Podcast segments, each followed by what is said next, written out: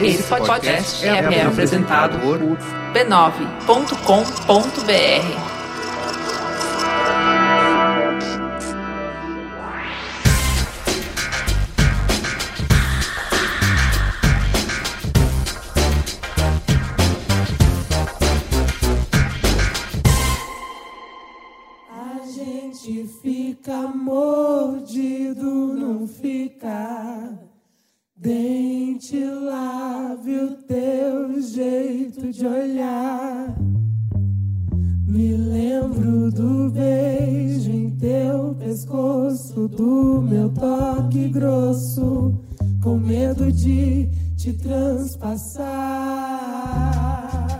Mamileiros e mamiletes, bem-vindos à sua dose diária de jornalismo de peito aberto. Eu sou a Juva Lauer e essa é a Cris Bartz. Não se esqueça, você pode falar conosco pelo Facebook do Mamilos, no Twitter e Periscope no perfil mamilospod, no pinterest.com mamilospod, no Instagram mamilospod e pelo e-mail mamilos.b9.com.br. E pode contribuir conosco pelo Patreon, patreon.com barra mamilos. Vamos então para o som do Mamilos. Caio Lindo fez uma declaração tão fofíssima na última edição, né, Ju? Um amor.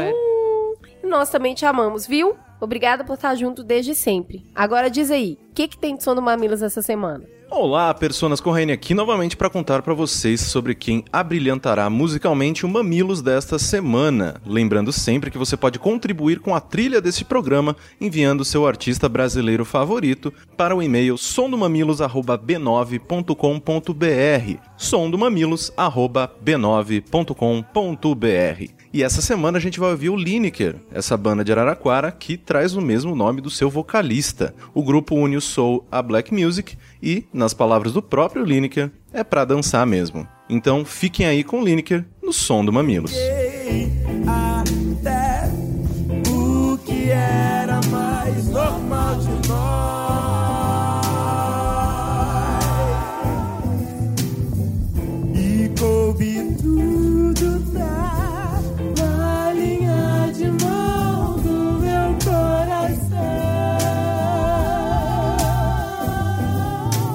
E o beijo para Herzogenaurak, Pra Nadine, em Feira de Santana, na Bahia. para Pedro Leopoldo, em Minas, Pra Mariana, Minas Gerais. E um feliz aniversário pro Mauro. Canta, canta, minha gente, deixa a tristeza pra lá. Canta forte, canta alto, que a vida vai melhorar.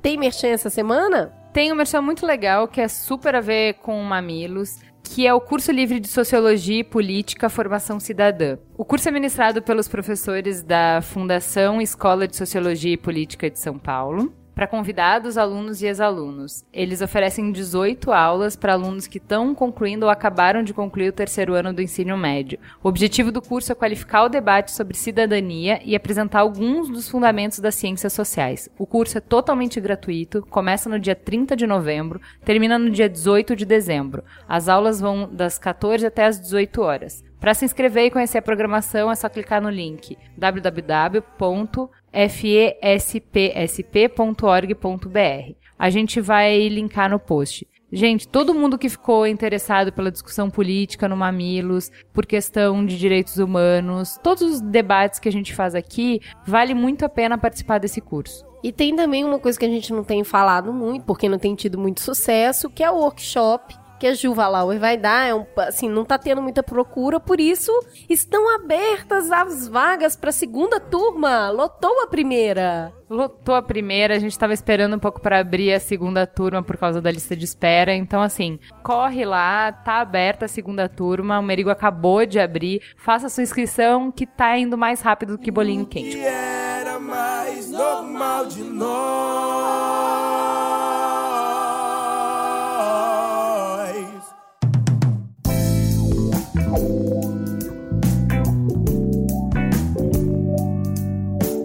Um fala que eu discuto essa semana Primeiro, um grande obrigado pelas felicitações de aniversário. De novo, a gente foi soterrado por tanto carinho. Uma avalanche enorme de invadiu as nossas redes. Ficou difícil até agradecer todo mundo. O Mamilos tem mesmo os melhores ouvintes. E também muito obrigado pelas fotos super bonitinhas que estão chegando do que a gente pediu na semana passada, né, para conhecer um pouco melhor todos vocês. Então, continuem a postar a hashtag Ritual Mamilos nos conte como vocês ouvem o programa e também mande suas fotos ouvindo. E a primeira mensagem que a gente escolheu foi do William Pechazep. Sabe aquela historinha de estamos fazendo aniversário, mas quem ganha o presente é você? No caso do Mamilos, isso é um fato. Ganhei de presente um filtro novinho instalado no meu cérebro. Todos os meus pensamentos passam por ali, e quando acende a luzinha vermelha, eles ficam retidos. Quando aprovados, vêm filtrados e transformados em opinião com argumento. E isso é transformador. Essa coisa de debater sem gritar, saber ouvir uma opinião contrária e perceber que ela não é necessariamente errada por ser diferente da sua. Então, meninas, muitíssimo obrigado por esse ano de Mamilos,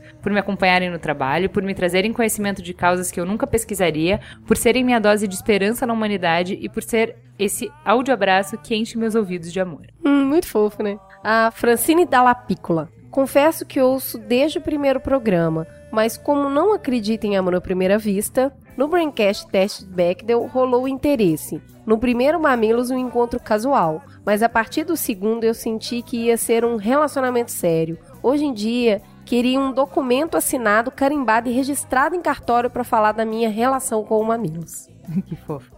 Ioana Carmo. Parabéns, meninas. Vocês lacraram mesmo, viu? Amo mamilos, adoro a maneira como vocês levam o programa. Faço jornalismo e o programa de vocês me inspira a ver o jornalismo de outra maneira. E que ele ainda pode seguir inovando, informando as pessoas, causando pensamento e questionamentos. O programa de vocês desperta uma esperança de que o jornalismo pode mudar muita coisa ainda. E como uma estudante que precisa se manter informada de tudo, o programa me ajuda mil vezes mais. Obrigada de coração, amo o sotaque das duas e continuem sempre. E a Bia Tomás. Meu nome é Beatriz, tenho 17 anos e vocês não têm noção como impactaram na minha vida, tornando-me uma pessoa melhor e aumentando minha nota na redação do Enem. Vocês me ensinaram Uh, como é que se discute um assunto de forma civilizada, realmente ouvindo o outro lado e absorvendo o que ele quer dizer e não só tentar convencer que você está certo por causa de uma pequena conquista egoísta que não nos leva a nada. E por fim, a Aline Ávila falou no Twitter: Eu aprendi a ver como aquela pessoa tão legal pode pensar assim com uma menos pode. Passei pra dar um cheiro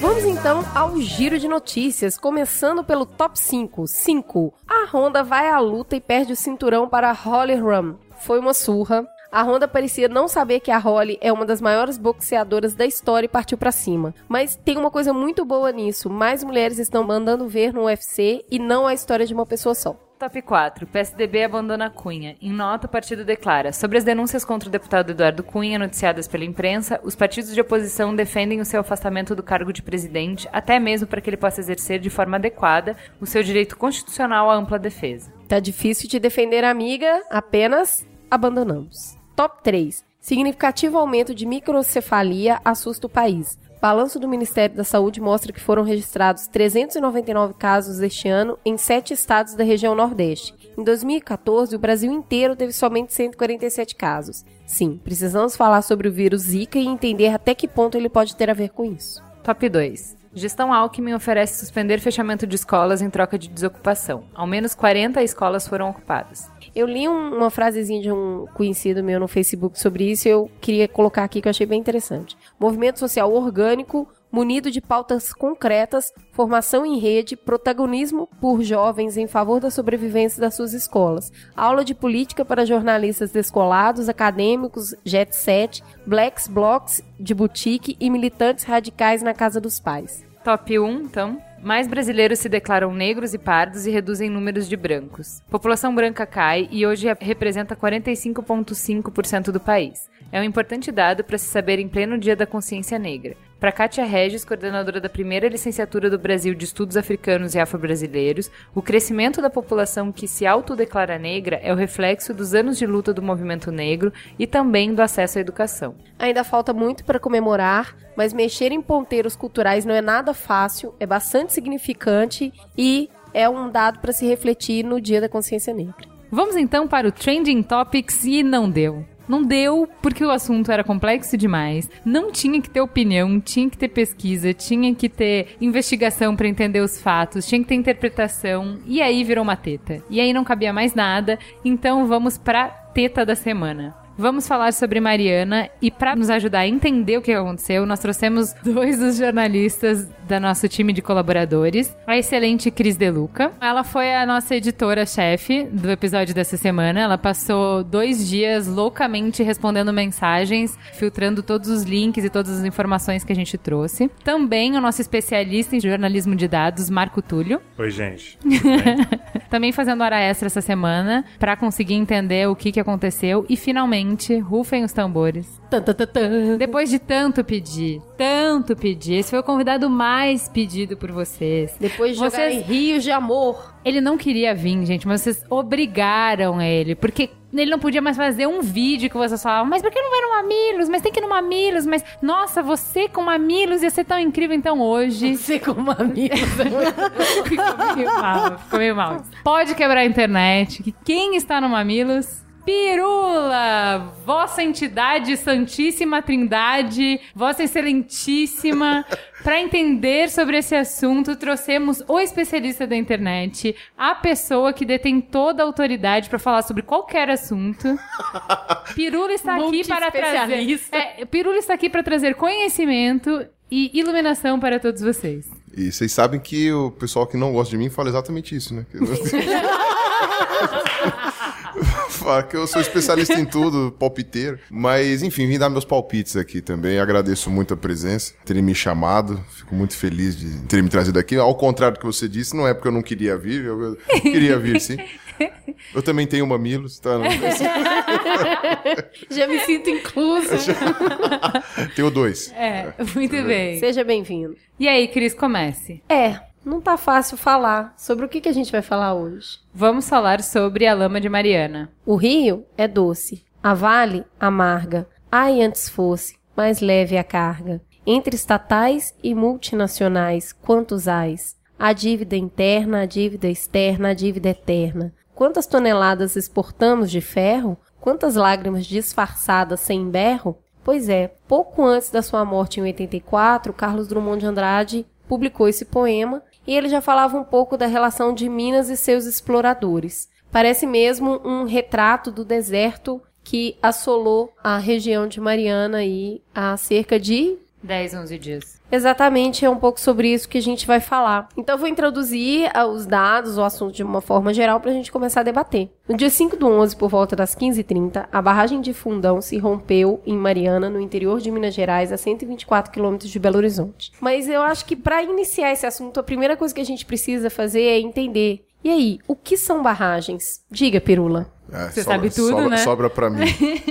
Então, pelo que eu andei pesquisando, né? Eu conheço bastante gente na área de mineração. Eles me falaram mais ou menos a questão. É muito simples. O negócio é o seguinte: quando você vai fazer uma mineração, você tem um minério, né? Que você vai extrair, e você tem uma série de outras coisas que não são aquele minério que você quer, que você vai jogar fora, tá? Então, aquele coisa que você joga fora é o rejeito. Tá? Usualmente, as pessoas antigamente, muito antigamente, elas jogavam rejeito de qualquer jeito, em qualquer lugar. Tá? Até porque você tem rejeito seco, tal, não sei o que, que é uma coisa mais simples. O problema é que, às vezes, para você extrair um minério, você precisa de determinados compostos, determinados produtos químicos, essas coisas assim, e você não pode descartar isso de qualquer maneira no meio ambiente ou alguma coisa assim, sem fazer um certo tratamento. Antigamente descartavam, né? Depois de uma série de problemas que aconteceram na década de 70, tal, não sei o que, não só no Brasil, mas no mundo inteiro, o pessoal estabeleceu protocolos, né, de barramentos, tal, em que você, quando você usa meio aquoso, por exemplo, para limpar o minério, para isolar o minério daquilo que não é minério, aquilo que você não quer no momento explorar, né, você precisa ter um lugar de retenção dessa água, porque essa água não pode ir para a natureza de qualquer jeito. E todo esse rejeito, toda essa, essa rocha,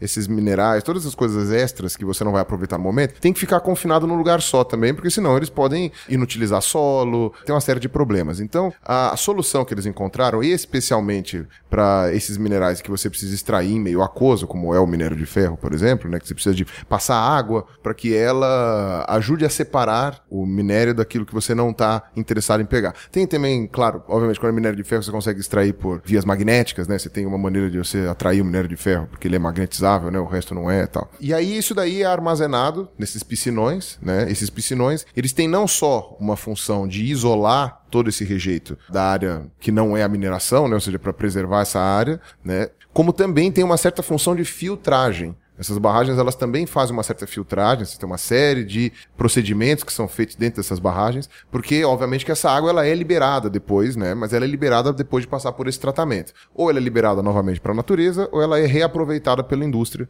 né, para outros procedimentos. Então, a barragem ela está sempre no mesmo nível tecnicamente, porque eles vão liberando essa água pelo outro a ponta, né, depois que já passou por todo esse tratamento, toda essa filtragem. Então é por isso que você precisa dessas barragens, né? Não só para mineração, para outras coisas também. A indústria usa barragens também. E aí essas barragens acabam sendo. Você tem que saber gerenciar essas barragens, porque sem elas você não consegue fazer o procedimento de mineração. Quer dar um outro exemplo? Tratamento de lixo usa hoje barragem porque você pode tirar a água do gás metano. Tem um processo químico que o gás metano, uma parte vira gás, a outra parte de todo aquele é, chucrume que está ali vira água potável de novo que vai para. Essas barragens são feitas de concreto, que nem nas hidrelétricas?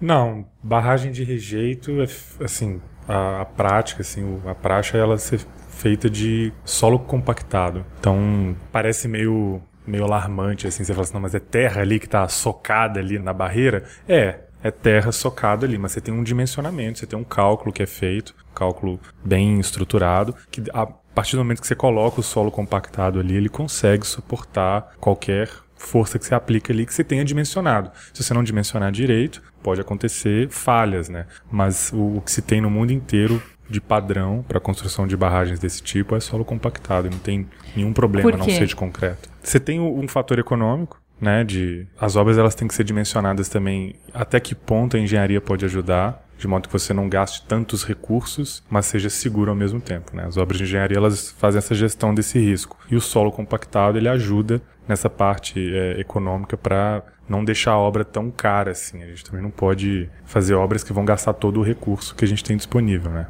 É, mas também tem uma questão de maleabilidade do material. Então, por exemplo, o solo compactado, se ocorrer alguma fissura, algum tipo de, como pode dizer, de instabilidade ali, ele é muito mais fácil, ele é muito mais maleável, ele aguenta melhor o impacto, por exemplo, de, sei lá, litros e litros de água, né, do que o concreto. O concreto rachou já era. Rachou, é aquele desespero. Você não tem aquele esse intervalo para tentar tomar uma, uma decisão. Então, é como você falou, nem todas são de solo compactado, mas o praxe é que seja de solo compactado, até porque ela é mais. Ela aguenta melhor o tranco, né? Tem uma certa malemolência ali. É, e permite, todo, todo material escolhido numa obra de engenharia, ele tem uma função, né? Você pode, à medida que você vai escolhendo esses materiais, os materiais também dão sinais se eles estão suportando o impacto que ele está recebendo ou não. Então você pode ter uma liga de concreto caríssima que pode ser maleável e pode oferecer aqueles sinais que você precisa ao longo do tempo. E você pode ter também, no caso, a- o, o praxe mesmo é o solo compactado, que dá sinais também para dá para você prever com anos de antecedência se aquela barragem ou se aquele muro está ali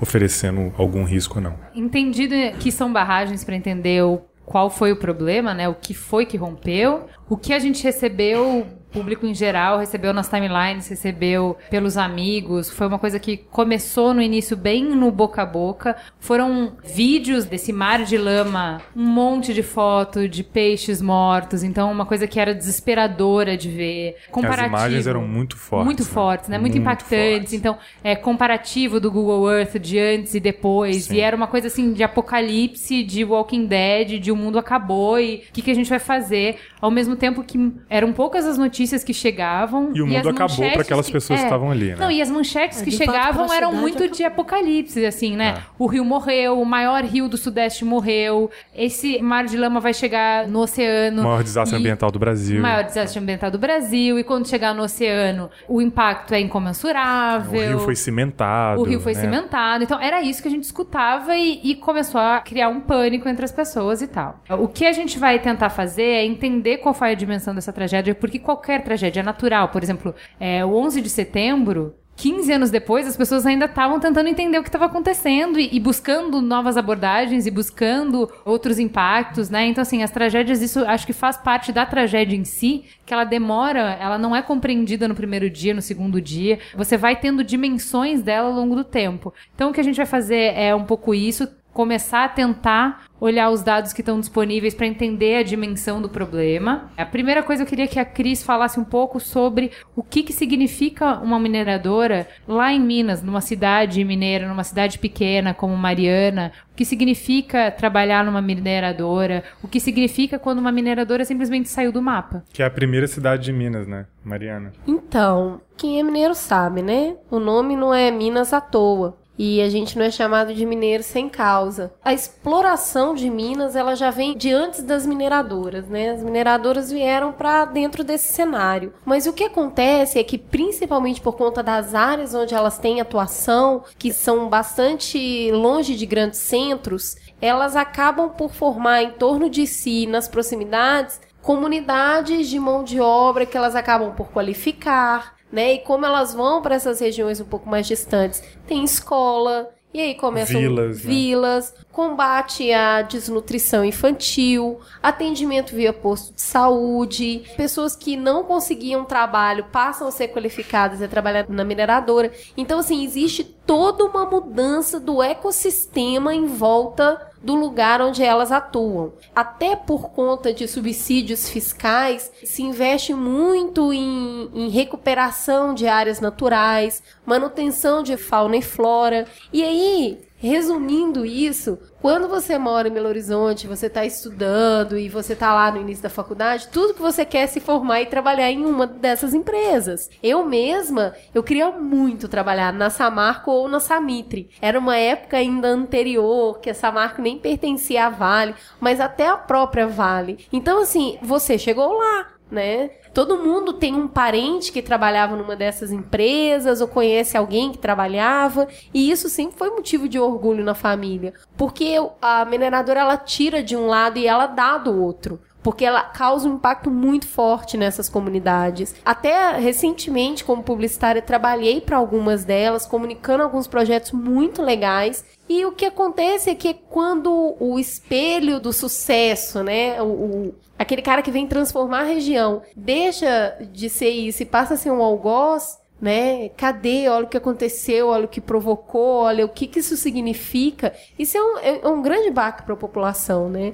É um subdistrito de Mariana Bento é Rodrigues. Como se fosse uma vila. É uma vilinha mesmo. E até por esse fato que não se perderam tantas vidas. Cris Deluco, o que aconteceu com Bento Rodrigues? Acabou, literalmente. O que, que acabou? Foi por lama abaixo. É. Terra arrasada, né? Terra arrasada. né? Ali foi o maior impacto, né? Porque foi o primeiro a receber tudo que desceu. E é, a gente viu nas imagens, o antes, o depois era exatamente de, ali foi apocalíptico. Não dá mais para voltar para lá com perdas de vidas. A gente não consegue mensurar a quantidade de perdas de vidas. A gente conhece mortos lá, sete mortos conhecidos, 17 que estão desaparecidos, mas esse número pode ser maior. Por que pode ser maior? Pode ser maior porque você tem muita gente que trabalhava na mineradora e a gente não sabe se está desaparecido ou não. Gente que está naquela região trabalhando em outros lugares, que às vezes não vem com a família, então você não tem quem dê falta dessas pessoas. A gente tem casinhas nas beiras dos rios ali daquela região, de pequenas outras vilas que vão se formar. Famílias inteiras. Famílias inteiras que podem ter morrido, a gente não sabe, não É, sabe. você tem forma de você mensurar desaparecido. Você pode ver no registro da cidade, você pode ter pessoas que dão falta, mas se você não tiver nada disso, podem ter corpos ali que foram arrastados e que não vão ser encontrados, né? Ou se todo mundo que dá, poderia dar pela sua falta morreu junto, Isso. aí não tem como, né? Então, assim, é muito difícil calcular esse impacto de vidas que se perderam. O que a gente consegue ver, e isso é fato, são as vidas conhecidas de quem deu falta e a cidade que acabou. É porque, assim, pelas imagens, que elas são muito chocantes, a impressão que dava é que o número de mortes seria muito maior. E, assim, a impressão que dá E é, é que bem num pequeno deslizamento você já tem sete mortos, né? É. Quando você tem os desastres que a gente tem todo ano, aquela tragédia anunciada das chuvas de janeiro e tal, que você sabe que tem deslizamento todo ano, é mais ou menos esse número de mortos. Então se esperava que o número fosse muito maior, realmente. Fora que, eu não sei se vocês já viram como é que é uma tromba d'água. Já viram como é que é? Já estiveram no rio com uma tromba d'água? Vem varrendo tudo. E não dá tempo de sair do rio. Então, se tinha gente no rio para baixo, pescador, gente tocando gado, fazendo qualquer coisa, foi tudo. Não dá tempo de sair. Não dá. Essa é a parte mais triste, né? A parte É. mais que mais dói disso tudo, né? Porque você tem perda de vidas assim que a gente não sabe, não consegue nem mensurar o tamanho. Então, por mais que a gente veja a situação como um todo e analise o decorrer inteiro da causa, para quem estava ali, para quem vivia naquela região, é apocalíptico. Quem não morreu perdeu tudo. Isso. Né? Tem algumas fotos que conseguiram tirar na região. Então, assim, a pessoa não tem nem documento e não tem mais vida, né? Ela perdeu tudo ali quando não perdeu parente também. É, o que eu acho interessante é que, assim, não só ela perdeu as posses materiais, mas ela perdeu a possibilidade de recomeçar a vida, porque junto com tudo que ela tinha foi a empresa que era para quem ela dedicou a vida dela. Então, assim, eu acho interessante. Peraí, vamos lá. Recomeçar a vida ali. Exato, Porque sempre exato. existe uma possibilidade Exato. de recomeçar a vida. e eles estão demandando isso. O que, é que eles estão pedindo? A gente quer ir todo mundo junto para que os laços sociais não é, permaneçam, não se desfaçam. Então eles querem ser é, colocados juntos em algum lugar. Eles não querem é cada um ir para um canto. Vai para casa de uma família que mora em outro estado, o outro vai para casa de outro lugar. Não, eles querem permanecer juntos. É uma isso comunidade. que eles estão solicitando. Quantas pessoas a gente tá falando? 630, 600, é. por aí. Só não foi pior porque o lugar tinha áreas mais altas para onde a população conseguiu correr. Então você vê nas imagens, tem um ônibus que ele ficou com o mar de lama passando aqui e todo mundo que estava no ônibus conseguiu sair e o ônibus ficou no lugar, porque ela não subiu até o ônibus. Né? então, assim, tinha uma área mais alta da cidade e geralmente toda cidade tem essa área mais alta, geralmente onde fica a igreja, geralmente onde fica a escola, na área mais alta. E foi pra lá que as pessoas correram. Dali pra frente é que a gente está começando a dimensionar agora quais são os problemas. Claro que tem um super dimensionamento, tem muita gente exagerando nos impactos para frente, mas teve impacto para toda uma cadeia. Sim. Primeiro, não se sabe se existiam vidas no leito do rio para frente. É uma coisa que a gente provavelmente não vai saber nunca, só tendo que percorrer ele todo. Segundo, o rio teoricamente morreu naquele trecho ali para quem vivia dele, pelo menos temporariamente. Aí quando a gente diz assim, os peixes morreram, que foram as fotos que a gente viu ruim, é realmente, porque a lama chega, tira o oxigênio da água e a vida ali, temporariamente, acaba. Né? Depois, o rio tem como se recuperar, a gente vai ver mais para frente, que muito provavelmente tem. Mas naquele momento, houve um impacto ali também. Isso afeta as populações que vivem dos peixes da região. A gente viu até questões muito interessantes de populações para frente, bem organizadas, que tentaram salvar os peixes e jogar para as lagoas antes da lama chegar. Então teve toda. Isso foi uma coisa bacana de ver. Né? Teve uma, uma comoção Uma mobilização. uma mobilização da população para tentar pegar o sustento dela, que era aquele peixe, e jogar para as lagoas da região. Só falando que foi realmente muito legal ter visto o pessoal fazendo isso, mas aí eu conversei com o pessoal que trabalha com peixe, meio que não vai funcionar muito, né? Porque você tira um peixe de rio, coloca em lagoa, ele morre do mesmo jeito. Ah, vai morrer, vai morrer. É, é, tipo, a ideia é muito legal, mas ele vai morrer do mesmo jeito, né? Você deu alguns dias a mais de vida pra ele. É, na mas- verdade, o que eles tentaram fazer foi: a gente joga pra lá, dá uns dias, se o rio voltar ao normal, a gente joga de volta. Essa foi a tentativa. É, se der certo. de não deixar, porque até você ter a vida de novo, você ter peixes chegando na, naquela região para povoar o rio de novo, tem um certo impacto. Então, a tentativa foi essa. Só fazendo um parênteses antes da gente falar do restante, eu trabalhei no CDI, Comitê para a Democratização da Informática. Eu fui diretora de comunicação do CDI durante muitos anos. E o CDI trabalhava justamente com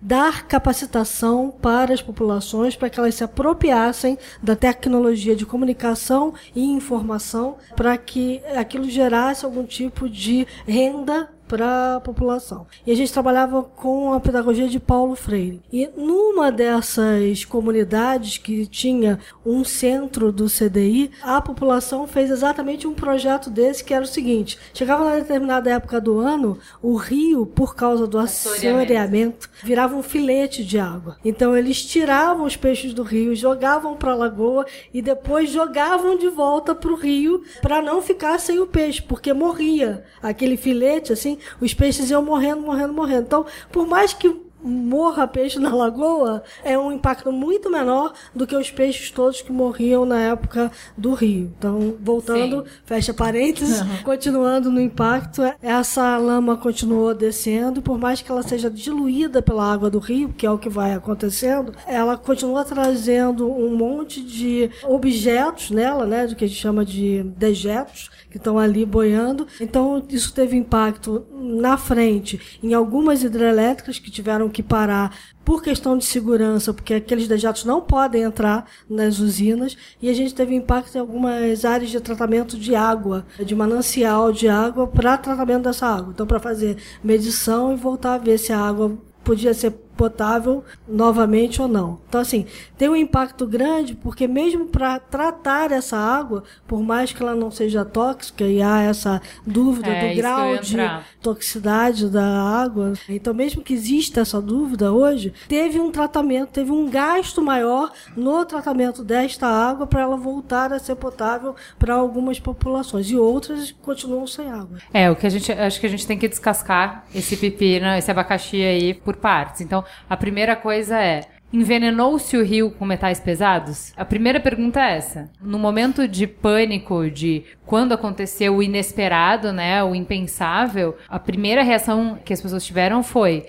essa barragem, justamente como o Pirula estava explicando, ela continha elementos tóxicos, isso foi solto no rio, o rio diluiu isso e ficou todo contaminado. Então, milhares de pessoas e milhares de cidades e de comunidades e de economias que dependiam da água daquele rio para tudo, ficaram da noite pro dia completamente sem água. Primeira coisa que a gente precisa entender: existiam metais pesados é, nessa assim, água? O, a informação que a gente apurou é que a rigor a toxicidade do rejeito ele está ligada à atividade extrativista. Né? Então, no caso da extração do minério de ferro, e a gente está falando de toxicidade assim para o quê, né? Vamos, vamos delimitar aqui a toxicidade para o humano. Sim, primeiro passo Sim. é esse. E esse, se for para o rio, para animais, enfim, para o humano, a extração do minério de ferro, ela não traz um rejeito que é considerado tóxico. É basicamente água e areia, e você vai ter ali o, o minério também, que vai ter alguns metais, mas basicamente areia, sílica, que eles falam, né? Então ela não é, a rigor,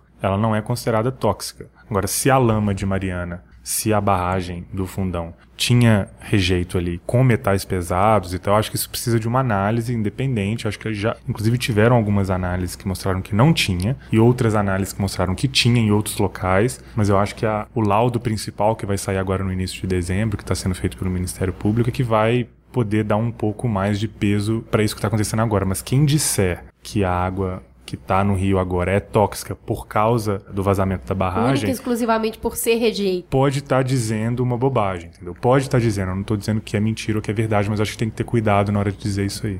É, o que eu andei averiguando é que realmente a extração do minério de ferro é bastante. Ela usa muito poucos compostos ou produtos químicos extra para fazer. Eles usam muito amido, a coisa que eles chamam de floculação inversa, que é um procedimento que eu não entendi, mas enfim, é, é, eu sei que eles usam esse tipo de, de material, né? Fósforo também. Mas, grosso modo, o que a gente vai ter é, são materiais que já estavam no próprio solo que foi destruído, né? Então aí seria o manganês, por exemplo, que tem bastante. O próprio minério de ferro, né? O minério de ferro, ele é. Ele não é 100% removível, é, né? Outro. Então ele também faz parte desse rejeito e também está lá. Então, obviamente. Você tem como tratar isso de maneira rapidamente fácil na água, né? O problema aí fica mais o impacto, novamente, ambiental, né? De recuperação de flora e fauna dessa região, né? E como que isso daí vai ser com relação a essa lama. No primeiro estágio, que é o estágio de calamidade pública, porque assim, quem mora em São Paulo já viveu isso, tá vivendo bastante tempo isso. No Nordeste, acho que também já deve ter passado por coisas semelhantes, não sei como que funciona lá, mas assim,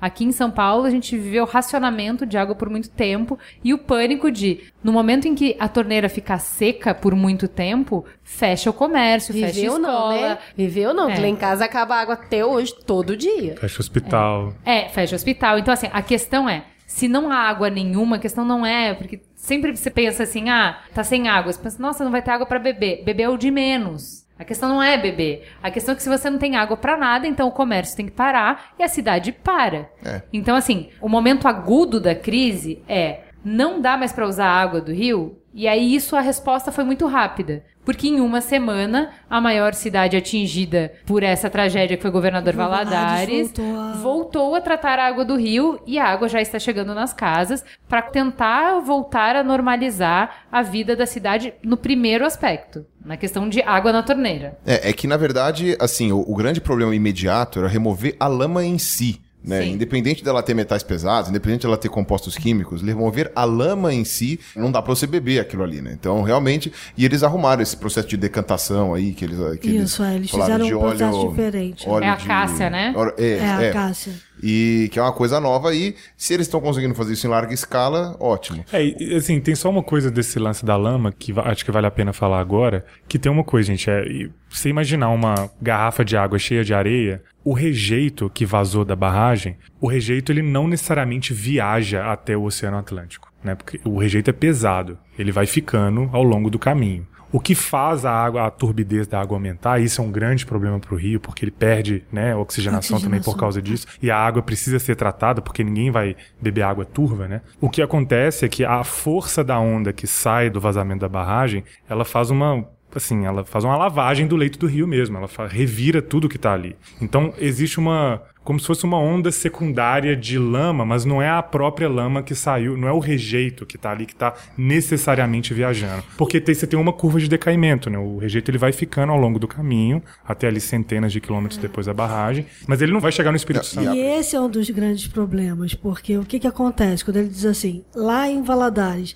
a água já está potável. Quando chegou lá em Guandu de Fora, a água tinha algum tipo de metal pesado, que foi o outro No Espírito laudo. Santo. Sim, no É, Espírito Santo. Santo. O rio vai vindo junto. E como aquela região inteirinha ali foi uma região de mineração, como a Cris falou, de extração de ouro pesado, de extração de um monte de coisa, pode estar no fundo do rio ainda. Aí. E aí você vai revolvendo, revolvendo, revolvendo. Lá na frente você pode ter um outro É, problema. esse é um problema, porque quando você lê, lê o que está sendo publicado, muitas vezes, assim, lama de Mariana chega Em algum lugar. ao Espírito Santo. E não é, não é a lama que saiu da barragem, necessariamente, entendeu? Isso, isso precisa ser entendido. É, o que, na verdade, assim, é um procedimento muito interessante, mas não alivia nem um pouco, né? Porque, Não. é, afinal de contas, se você está revolvendo o leito do rio e ele está levantando esse monte de coisas que estavam lá guardadas há muito tempo, já, já é um- uma ótima maneira de, de, de ver que isso daí é uma coisa muito ruim. Mas uma coisa interessante que me mandaram também, uma referência, que não está aqui no papelzinho, porque eu esqueci, é que desde 2005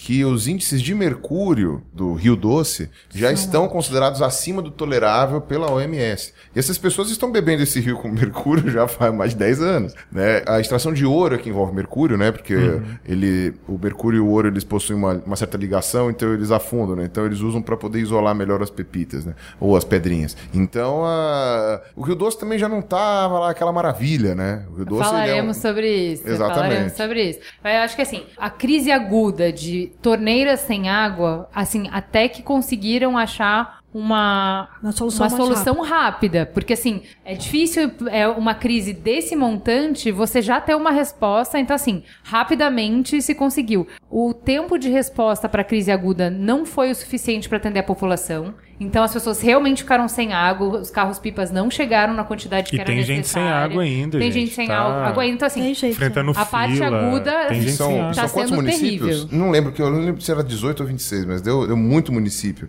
Porque o governador Valadares é o maior deles, né? Sim. Então ele ainda tem uma certa É, e infraestrutura. Colatina né? é o segundo maior, mas É. tem várias cidadezinhas menores de Espírito Se Santo. você pegar essas cidadezinhas pequenas, eles não têm infraestrutura nenhuma, né? É uma coisa muito mais, muito mais complexa, né? E uma coisa que, inclusive, um amigo meu de Valadares estava me falando, é que você vê como é que é a precariedade da cidade em preparação para acidentes nesse sentido, né? Toda a água vem do rio. Não há um plano B, não há um armazenamento, não há poço artesiano, não há essas coisas, sabe? Tipo, toda a água veio do rio. né? E não foi só o Rio Doce, né? Porque começou no Rio Piracicaba, né? Que é, é lá, É, lá porque ela, embaixo, ela né? caiu. É, ela, Ela caiu, Ela caiu no Rio Piracicaba, foi indo, né? Mas assim, ok, a água para beber, teoricamente, tem pelo menos um, um horizonte para se resolver. Uma, uma boa Assim, fração eu- foi é, resolvida. Eu tenho duas preocupações aí que eu acho que o biólogo pode ajudar a responder. A primeira preocupação é: a lama ela prejudica o solo de uma região que vivia de agricultura.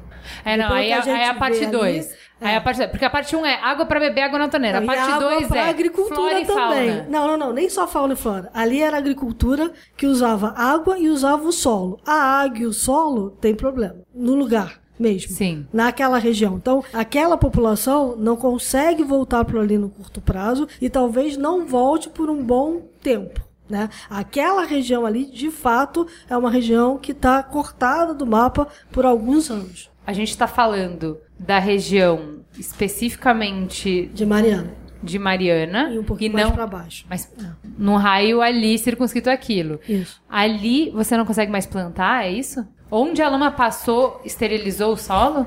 Então, o problema é justamente isso que o Marco Túlio estava falando, que era a questão da, da força com que a, a lama mesmo, o rejeito, consegue chegar. Né? Então, ficou muito mais concentrado ali na região de Mariana e do começo lá do Rio Piracicaba, lá que foi quem mais sofreu, né? Aquele pedaço até fazer aquela voltinha lá antes de chegar na reserva estadual do Rio Doce. Né? O que acontece? Você teve aí um- uma onda de lama que chegou a metro de altura, os caras chegaram a calcular dois, mais de dois, três metros de altura, né? Tanto é que tinha carro em cima do telhado lá, né? Então, quer dizer, você começa a ter uma, uma coisa assim. Isso daí tem um poder de levar lamas, né, e todos esses sedimentos, tal, não sei o que, para áreas muito mais laterais, né? Então você tem aí uma área que tá, como é que se fala, que tá coberta com essa lama. O ideal seria que essa lama fosse removida. né? Então seria que as pessoas investissem uma grana pesada com motoniveladoras, com escavadeiras, etc e tal, levando aquela lama e de preferência devolvendo lá para a barragem lá da onde ela caiu, né? De preferência, né? Se, se não for possível, pelo menos que tire dali e leve para algum lugar seguro, né? Então, a- o ideal seria isso. Só como esse é um procedimento que é muito caro e envolve muito tempo, muito trabalho, né? Vamos ver se alguém vai fazê-lo. Mas se não for feito, não tem o que fazer. Você tem que remover aquela lama de lá para chegar no solo que está embaixo. Senão, senão, aquela lama em si, até ela ser Absorvida. né, né? até ela E ter todos os, nutri- cair, os né? teus nutrientes Nutrientes, necessários para conseguir fazer uma plantação, fazer uma coisa assim, não tem. Ela, ela é uma lama pobre, né? A lama que tá lá no rejeito, né? É um rejeito de minério de, de ferro. É uma montanha líquida, né? Quando o rio ficou turvo, você perdeu oxigênio, morreram os peixes, morreram os camarões, morreram as tartarugas e morreram os animais que se alimentavam desses animais no rio. Nesse caso, aí você tem uma perda já de longo prazo, que a gente não tá falando de uma crise aguda, você tá falando assim, você automaticamente tirou a subsistência de pescadores e de pessoas que tiravam a subsistência do rio. E não é que você tirou, como por exemplo o caso da água, que tirou por uma semana e você consegue voltar. Se você matou afeta a todos os cadeia alimentar, peixes, né? e- e aí? Afeta a cadeia alimentar. E aí? Você É. tirou todos os peixes? Aliado não só à questão da oxigenação, né? Que é a oxigenação no sentido de do próprio troca de gases da água com a, a atmosfera, né? Você também tem a questão de a própria turvidez da água, né? Ela impede o processo fotossintético em muitas partes, né? Então você também tem a questão de penetrância da luz, né? E, e, bom, se a luz não está penetrando direito, as plantas também não conseguem fazer milagre. Então, o grande problema que eu vejo, aí a gente tem que entrar na questão de biodiversidade, né? A gente tem uma biodiversidade no Brasil que é gigantesca e mal conhecida, e o Rio Doce ainda que é um dos rios que já é utilizado para exploração humana, né, há muito tempo, né, a gente tem um certo conhecimento um pouco maior. Ainda assim, eu, por exemplo, tive muita dificuldade de achar, eu sei que tem esses dados, mas não tem compilados. Então é muito difícil, por exemplo, achar os dados de espécies de crustáceos, espécies de moluscos, espécies de insetos, porque as larvas às vezes são aquáticas, né? Então todos esses dados são difíceis de coletar. Agora eu achei peixe. Peixe é um bicho que tem uma é, aplicação econômica, é um bicho que é um pouco maior, então as pessoas têm mais facilidade para estudar. E do catálogo que eu consegui achar, que foi o trabalho do Fábio Vieira, né, que foi para o Instituto Estadual de Florestas de Minas Gerais, ele levantou 100 espécies né, que viviam no Rio Doce. Ele dividiu o Rio Doce entre alto, médio e baixo. O Rio Doce alto não foi atingido, porque ele vem antes, né? O Rio Doce médio, ele teve uma dois terços ou um pouco mais atingido, né? Porque é depois do Parque Estadual do Rio Doce. E o Baixo Rio Doce todo, né? Porque aí vai até o mar, né?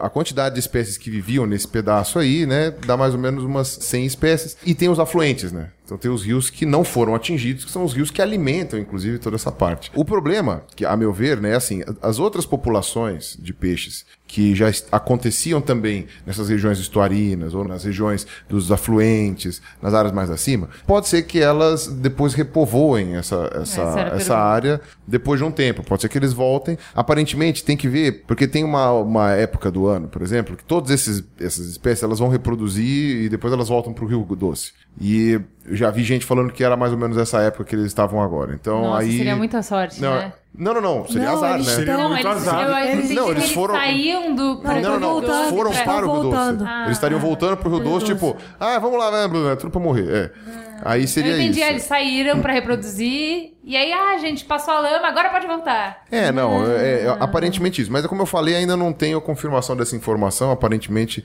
é isso aí. O grande problema, a meu ver, são as espécies endêmicas. Que aí, espécies endêmicas não acontecem em nenhum outro lugar do mundo. Aí essas foi pro saco. Essas daí, existe a chance de ainda ter sobrevivido? Claro, a gente não tem a menor ideia de qual é a real Dimensão. dimensão, magnitude desse impacto. Mas é aquela coisa, é que nem, sabe, você fica imaginando a possibilidade dessas espécies terem sobrevivido. Muitas delas já estavam impactadas, já eram espécies em extinção, inclusive por causa do uso do rio mesmo, né? Então, tem que respeitar para pesca, por exemplo, as épocas que não são de reprodução, né, em que os peixes estão crescendo. Tem o fato de ter mais ou menos 10 usinas hidrelétricas funcionando no Rio Doce. Então, tudo isso daí impacta a vida aquática, né? Então, é aquela coisa, o Rio Doce também já não estava aquela coisa, né? Já não estava aquela maravilha, né? Fora as atividades de mineração, que sempre acaba vazando alguma coisinha, tal, não sei o quê. Então, agora, pode ser que essas espécies que estavam aí, que eram endêmicas, tal, tenha sido um grito de misericórdia. A gente não sabe, né? Das 100 espécies que habitavam o Rio Doce, ou que habitam o Rio Doce, a gente não sabe ainda, 11 estão ameaçadas de extinção. Então ela já estava ameaçada de extinção antes do acidente. Cinco dessas 11 ameaçadas eram endêmicas do Rio Doce. Provavelmente já eram. Além dessas cinco, mais oito espécies, então são 13 no total, eram endêmicas do Rio Doce. Só que essas outras oito não estavam ameaçadas. Então, é torcer para elas também ocorrerem no alto Rio Doce, que foi a parte que veio antes do acidente, que não, a parte que fica antes do acidente que não foi atingida, né? E também nos riozinhos que ajudam a formar o Rio Doce, né? Ali naquela parte da nascente lá. Né? Então, o grande problema que eu vejo é isso. A gente, fauna perdida acabou, né? Aí. se- se- Não, mas não tem, assim, o que for endêmico, ok. É, mas a questão é, bom, a sim. gente tem alguns caminhos, então, é só pra gente entender qual é o nosso horizonte, né? Então, assim, sei lá, a água, a gente ficou 10 dias sem poder usar a água do rio, conseguimos achar uma saída. Ok. Pra questão da fauna, uma vez passado esse turbilhão, a gente vai depender dos é, animais que vêm de outras partes do rio, que não foram afetadas. Tem como fazer repovoamento? Tem como É, fazer dá isso? pra fazer, mas é que por enquanto não dá, né? Porque por enquanto o rio ainda tá muito turvo, você vai repovoar, vai matar os peixes tudo de novo, né? O que a gente tem que pensar também é exatamente o fato do rio ser que é sempre uma, uma via de trabalho em conjunto, né? Então você tem a questão da biodiversidade natural do rio, que já estava impactada naturalmente, sem acidente de barragem nenhuma. E você tem que lembrar também que boa parte da economia, da microeconomia dessas pessoas ali vivia em cima do rio. Então, por exemplo, o Rio Doce, ele produzia pitu, ele produzia camarão de água doce, que acabou, fim. Tchau, né? Não tô dizendo que a espécie foi extinta, mas até você conseguir fazer uma produção de novo de camarão de água doce vai demorar um tempão. As pessoas que viviam de pesca desse rio vão ter que esperar. Vão ter que arrumar outra coisa pra fazer, porque não vai ter, ou vão ter que mudar dali e ir pra outros lugares onde eles possam pescar. E você vai ter que tomar cuidado agora com essas áreas dos rios afluentes, que agora são os únicos rios limpos ali da região, e não vai poder sobrecarregar elas também.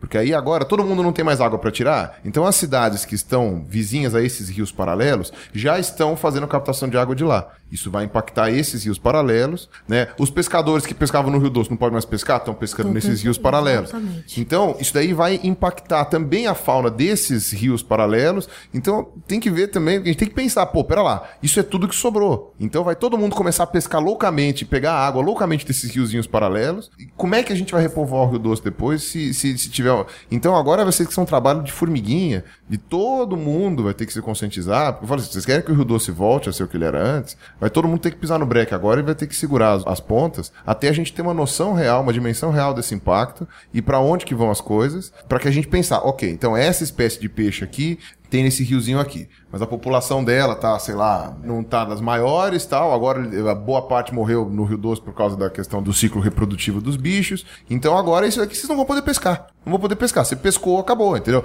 Vai ter que fazer um estudo disso daí, até porque esses rios são muito longos, né? Se você for olhar a bacia do Rio Doce mesmo, ela é enorme. Tamanho de Portugal. É, então, ela é gigantesca. Então, esses rios afluentes, que eles têm um- uma largura muito menor né, do que o Rio Doce, mas eles são bem compridos, né? Eles são muito compridos. Então, você tem que ver aí todas as áreas, todos as- os pedaços em que eles acontecem. Esse estudo vai demorar, viu? É uma coisa que eu li é que o Rio Doce ele já estava na UTI e que a questão do rompimento da barragem seria a terceira causa da morte, não, não é nem a primeira causa da morte dele, que assim, sendo a primeira a quantidade de esgoto não tratado que era jogado no rio, então que isso era muito anterior, Que ainda é, muito né? maior, Ainda é, é. não, ainda é, Ainda é. perdão, que ainda é, então que isso impacta mais porque é a longo prazo e, e muita quantidade. A segunda causa seria a devastação da mata ciliar, então o desmatamento ali, essa região do Rio Doce é a área de mata atlântica que é mais é, devastada, parece que só tem 3% da cobertura original. Foi por causa da pecuária. É, e também de mineração mesmo, né? É. E aí, em terceiro lugar, viria. Então, assim, ainda que se quisesse só resolver o problema gerado com esse mar de lama, hoje já não seria mais suficiente para recuperar o rio. Então, se a gente quer recuperar o rio, vamos ter que atacar antigos problemas que a gente estava convivendo com eles como se fosse possível. E agora não é Perfeito. Né? E o que eu acho interessante, Cris, que a gente estava discutindo, é sobre a questão simbólica envolvida em você usar essas manchetes e usar essa coisa de o rio morreu. Porque se o rio morreu, bom, gente, vamos pro próximo, porque nada a ser feito aqui, né? É, a noção que a gente tem de morte é que morreu, acabou, né? Morreu, acabou. Essa é a nossa. Então, assim, aquilo que eu falei pra você, e eu acho que li também em alguns lugares, já tem algumas pessoas falando nisso. Quando você fala o Rio morreu, desmobiliza todo mundo.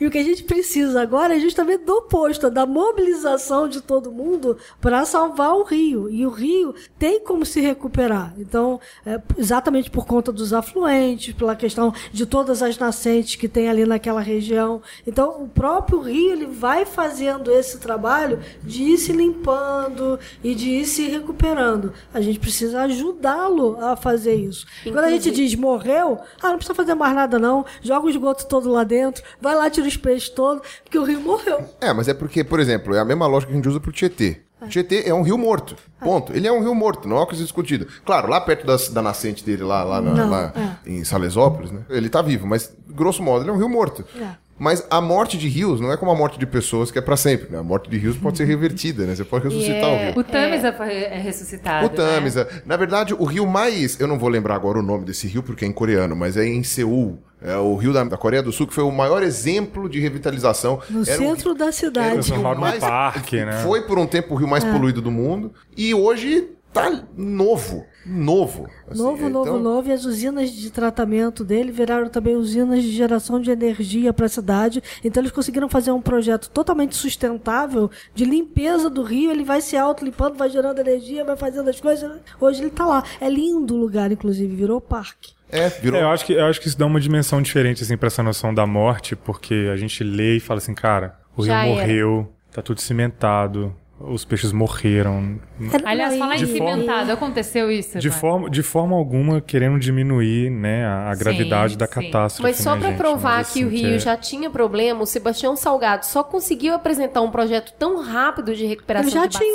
bacia, porque ele já conhecia o problema e ele já tinha esse projeto. Ele, mais que depressa, pôs o projetinho debaixo do braço, porque ele já vinha tentando captação de recursos há bastante tempo. Não foi um projeto escrito em dois dias. Não, de jeito ele já tinha, e por isso que ele conseguiu apresentar esse projeto. E o projeto dele é calculado em 3 bilhões de reais para recuperação total, não só do rio, mas das matas Acho é 4 bi e ciliares. meio. É, né, eu tinha não? visto o É quatro. 4 bi e meio. É, Aumentou e, depois, e o que, e o que ele diz é que. É o dólar, é o E dólar. aí ele Aumentou. diz que são 17 mil para cada fazenda, para que as fazendas possam preservar a área das nascentes. São 300 mil nascentes. né? É, e, e Replantar as árvores em volta, Da- né? das matas ciliares, É. que é o que faz o assoreamento e aí o E, rio acaba principalmente, sendo tratar o esgoto. Exatamente. Que é o... Então, É o assim, mais Sem tratar o esgoto, você não, não resolve.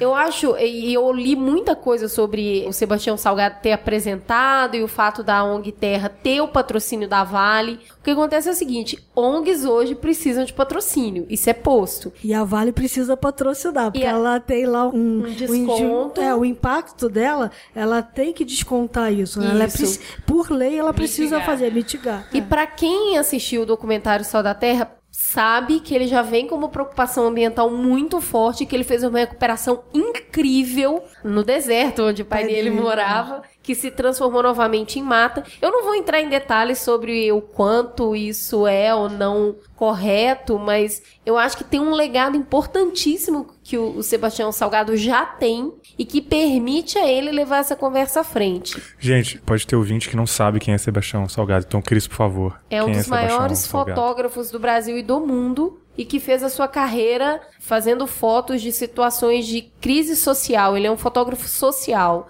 E ele, depois de viajar mundo, tirando fotos de situações extremas, ele adoeceu, voltou para o Brasil e a partir daí ele fundou a ONG Terra porque ele falou que ele queria construir um mundo melhor. Ele adoeceu, na verdade, de ver tanto problema social no mundo, se sentiu impotente, voltou para o Brasil e aqui no Brasil ele começou um trabalho ambiental. Então ele foi ver a gênese, ele precisava se curar. E aí ele pensou em curar o mundo. Qual é a gênese do mundo? E a partir daí ele voltou para a terra do pai dele e falou assim: tem que começar por aqui. Então, e aí assim, construiu um projeto que hoje é- é, importante para toda a Mata Atlântica, não para ali. Que é uma recuperação de Mata Atlântica. Ah. Então, assim, a Vale patrocinar ou não, eu acho que não importa. O que importa é o projeto ir pra frente. Se for com o dinheiro da Vale, melhor ainda. A gente precisa falar um pouco, Marco Túlio, sobre as causas. Eu quero que você conte para os ouvintes um pouco do seu trabalho de reportagem. Falar em causa agora é um pouco difícil. O, o que se sabe, já tem assim grande certeza, assim, 90% de certeza é como que se deu o processo de rompimento. Né? Eles acreditam que foi a liquefação mesmo do solo compactado que estava ali. Agora, uma coisa que eles não sabem e provavelmente nunca vão saber é o gatilho. O que que disparou esse vazamento. Mas a, a causa em si, o gatilho, ele vai ser objeto de especulação e eu sei que nesse momento é muito difícil a gente não ter uma resposta para essa pergunta, porque é ela que, né, que sana a nossa sede assim, de justiça. Gente, eu quero saber o que aconteceu, né? Mas a gente tem que levar em consideração que uma obra de engenharia é uma situação muito complexa, né? Você tem diversas variáveis e são diversas etapas. Então você tem, pode ter acontecido alguma falha de concepção de projeto, e isso vai ser averiguado porque o projeto ele vai ser auditado, né? Se já não estiver sendo, todos os projetos vão ser auditados. E se tiver sido alguma falha de projeto, isso vai ter tido consequência na construção e consequência na operação também, que são as outras fases de uma obra de engenharia. Então você tem a construção, você pode ter tido um mau dimensionamento, por exemplo, ou colocou uma quantidade insuficiente de solo compactado ali, ou as forças que foram calculadas não foram muito bem dimensionadas, e na hora de você construir, apesar do cálculo estar correto no projeto, o responsável pela obra não dimensionou direito o material e isso pode causar é também alguma falha. é? Formou Eu estudei engenharia? engenharia elétrica. Deixa eu te fazer uma pergunta idiota que me ocorreu agora. Em enfermagem existe três passos, checagem, três steps para tudo. Você não dá um remédio sem passar por três checagens. Em engenharia, você tem cálculo por outro engenheiro, por exemplo, o engenheiro faz o cálculo, aí ele submete a outro engenheiro que não tem nada a ver para fazer o cálculo e um terceiro engenheiro só para ter certeza que tá tudo certinho. Isso vai depender da cultura de procedimento de cada empresa. Né? A Samarco ela não é conhecida por ser uma empresa negligente nas suas práticas profissionais. Em Minas Gerais ela não é conhecida, pelo contrário, ela tem uma reputação muito boa a despeito dessa catástrofe né, que aconteceu. Mas pode ter tido falha também na operação. Então, uma obra de engenharia, ela é uma obra que precisa de cuidado constante. Ela não é um poste que você prega ali no chão e você deixa o poste ali e pronto, né? A obra ela precisa de cuidado constante e por isso que essa fase chama fase de operação da obra. Então você precisa monitorar constantemente o estado da estrutura para você poder saber em que pé que ela está. Pois essa era a minha próxima pergunta, porque assim, se você falou que a causa provável é a liquefação, o desdobramento, desdobramento do isso. vazamento se deu por causa da liquefação. Agora o que mas causou a liquefação? Não, mas isso não é uma coisa que acontece de uma hora para outra. Vamos, tipo, vamos estava explicar... sólido no segundo, é, em uma é, hora. Não, não é que estava sólido. Vamos tentar explicar o que é a liquefação. A liquefação é o seguinte: qual é a ideia da barragem líquida? Aquela água vai infiltrando no solo e vai infiltrando na parede também. O que, que a gente precisa saber até para evitar que aconteça com outras barragens iguais? É como é que essa infiltração aconteceu? O que que tinha nessa parede? Ou como é que era o solo do lugar onde ela foi feita? Que a infiltração foi para a parede da barragem em vez de ir para baixo. É, você tem, você tem sistemas de drenagem, você tem sistemas de telemetria. Então, assim, o, o que eu consegui. Você tem muita impermeabilização que eles fazem também para impedir que a. Tem. E o que eu consegui apurar com pessoas que trabalham né, na região é que essa barragem, primeiro, ela era a barragem melhor monitorada, ou mais bem monitorada do Brasil. Do Sério? Brasil. Não, mas a do Fundão? A do Fundão. Ou a Germano? A do Fundão. Porque a Germano ela é o, o, o exemplo do, de excelência. A do fundão. É, e essa, e essa, Germano, e essa barragem, essa barragem, eu não sei se a informação que foi passada é considerando o complexo todo, porque elas são é, muito próximas. Né? Isso, é, exatamente. Não, a gente faz a é diferenciação agora, é. mas é uma mina só. Então, mas essa barragem ela não deu nenhum sinal clássico de rompimento. Então você tem os sistemas de monitoramento, que são sistemas né, que são tidos pelos órgãos internacionais, os padrões de engenharia para monitoramento de barragem. Dentro do que é tido como estado da arte hoje, a barragem do Fudão não deu nenhum sinal clássico de que ela iria se romper. E é por isso que é estranho, né? Se ela não deu nenhum sinal clássico, né, dentro dos instrumentos de monitoramento que eles têm lá, não dá para entender qual que foi o gatilho, não dá para saber. Você pode especular qual foi o gatilho. É, e provavelmente a gente vai ter que monitorar outras coisas daqui para frente para tentar chegar nesse tipo de sinal que provavelmente foi dado e a gente, como não sabia o que estava procurando, não viu. Mas e aquele laudo que tinha sido feito, dizendo que precisava fazer. Porque como você falou mesmo, isso daí passa por uma série de acompanhamentos, porque não, não para nunca, né? Então você precisa fazer o alteamento da barragem de vez em quando, porque Sim. vai assoreando embaixo, Sim. vai enchendo de rejeito lá embaixo, vai ficando mais raso, chega uma hora que a barragem não serve para mais nada. Então você alteia aquela barragem, Sim. você deixa ela mais alta, né? E essa barragem de. Ela já estava com o projeto pronto com de, alteamento. de, alteamento. Ou seja, já estava sendo especulado, os, os, órgãos reguladores já tinham ido lá e falaram assim: olha, você precisa tomar um cuidado com o alteamento disso aqui, como que vai ser feito. Então, já tinha passado por um alteamento alguns anos atrás, né? Não, Mas então, olha só, quando, mesmo quando um laudo dá esse tipo de alerta, esses passos que se dão em obras de engenharia, eles são passos que dão com muita antecedência, sim, levando sim. em consideração o conhecimento que se tem ao teu momento. Quando você tem um laudo que avisa, olha, é preciso fazer uma obra de intervenção aqui, porque se não fizer, o grau de risco vai aumentar, o é. risco de falha vai aumentar. Mas quando você faz isso, não é porque isso vai acontecer daqui dois meses. Isso, Sim, é o que eu. Vai acontecer daqui Há três, três anos, três anos. Isso vai acontecer daqui a é, três anos, daqui cinco anos. Você faz com bastante antecedência. Isso. O que eu apurei é exatamente isso. Uma barragem começa a dar sinais de que ela precisa de manutenção três anos antes de acontecer alguma coisa. O que é importante a gente notar também é que, assim, a gente está acostumado, né? A gente tinha falado do lance lá do poste, né? De obras de engenharia e tal, mas a, a engenharia, ela é, é uma área que ela faz gestão de risco, né? A gente não leva isso em consideração no dia a dia, porque pra gente, a gente mora numa casa e ela não oferece, ela não vai cair. A gente não imagina que a casa vai cair, né? Mas qualquer obra de engenharia, ela é feita com cálculos de gestão de risco. Né? Então, os engenheiros eles trabalham, né, tem uma estatística pesada e os modelos envolvidos são assim, por meio de amostras e a experiência acumulada. No caso de uma barragem, você tem que né, levar em consideração se a região recebe muita chuva, se tem um alto índice de abalo sísmico, qual é a expectativa de vento e tempestade, até se a região recebe, sei lá, meteoro, entendeu? Você tem que levar tudo em consideração. Então, ainda que dentro do conhecimento humano sobre determinada localidade,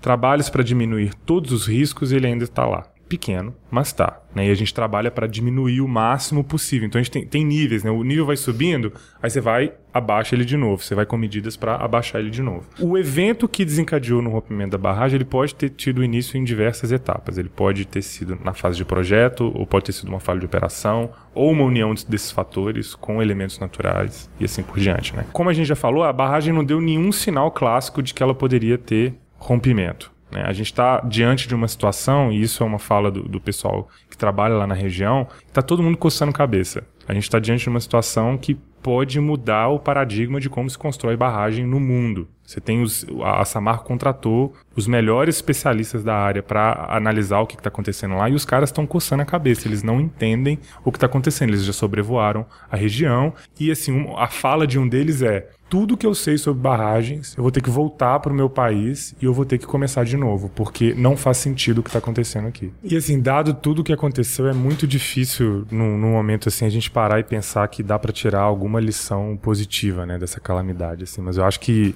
uma coisa que foi falado também é que tem muito trabalho a ser feito ainda no que diz respeito à relação do empreendedor com a comunidade né, e com o governo. E é uma lição de humildade para engenharia que às vezes a gente confia demais, né, como as obras são feitas e a gente tem um histórico para poder confiar porque a gente tem tido obras de sucesso, mas a gente precisa repensar, né? Acho que a gente pode falar sobre isso mais para frente também. O trabalho sempre é feito para reduzir riscos de falha, mas é um trabalho constante, difícil de conseguir, né? É, acho que é, é uma lição também que a gente tira, né? Não dá para deixar para depois. E o que a gente estava vendo ali, existe um, ano passado, é, no relatório do Departamento Nacional de Produção Mineral, eles mesmos se vangloriam de terem conseguido fiscalizar um número maior de barragens, e esse número é muito pequeno, não chega a 20% de todas as barragens que deveriam ser fiscalizadas. Então a gente tem um esforço muito grande de colocar o foco naquilo que a gente precisa colocar. Se mineração mineração é uma atividade econômica importante para o país, a gente não pode deixar de fazer o que precisa ser feito para que essa atividade seja feita da forma mais segura possível e não coloque a população em risco e a própria atividade econômica, porque a própria Samarco agora pode ter comprometido a existência dela enquanto empresa naquela região. Vamos falar um pouco sobre a punição, então, porque está causando muita revolta a gente vê tantos casos em que as empresas são irresponsáveis e não há nenhuma punição, que a primeira reação das pessoas não é nem olhar o que está acontecendo, mas já é gritar de que é assim mesmo. Quando teve um prefeito, o prefeito de Baixo Guandu, que falou: se o cidadão pesca no rio com barco fora da época permitida, ele é preso. Se ele mata uma capivara, ele é preso. E quem extermina toda a fauna de um rio vai ficar impune? Não pode ficar. E o que eu via no Facebook, o que eu ouvia das pessoas, pessoas, era uma revolta muito grande de como que eles fazem tudo isso, eles vão ficar impunes. E aí a pergunta, Cris, eles estão impunes? Não, não estão impunes. A questão é que,